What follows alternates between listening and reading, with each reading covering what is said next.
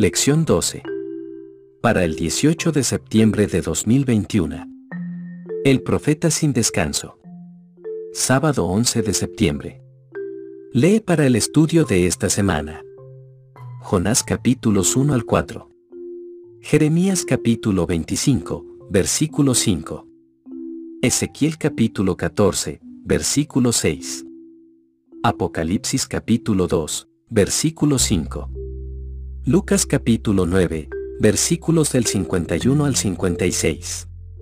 Judas capítulo 1 al 25. Para memorizar.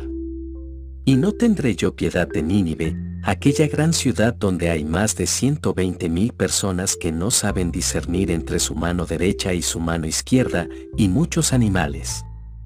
Jonás capítulo 4, versículo 11. Una de las historias más interesantes de las escrituras debe ser la de Jonás. Allí estaba él, un profeta de Dios, alguien llamado por Dios, y sin embargo, ¿qué? Huye del llamado de Dios. Entonces, después de haber sido persuadido de una manera dramática de cambiar de opinión y obedecer al Señor, lo hace, pero solo para qué? Para quejarse porque el pueblo al que fue llamado a testificar se arrepintió y se salvó de la destrucción que, de lo contrario, le habría tocado.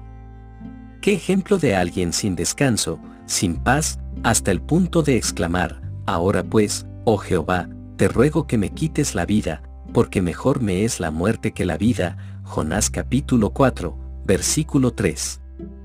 El mismo Jesús se refirió a la historia de Jonás, diciendo, los habitantes de Nínive se levantarán en el juicio contra esta generación y la condenarán, porque ellos se arrepintieron al escuchar la predicación de Jonás, y aquí tienen ustedes a uno más grande que Jonás, Mateo capítulo 12, versículo 41, la Biblia, nueva versión internacional. Más grande que Jonás, sin duda.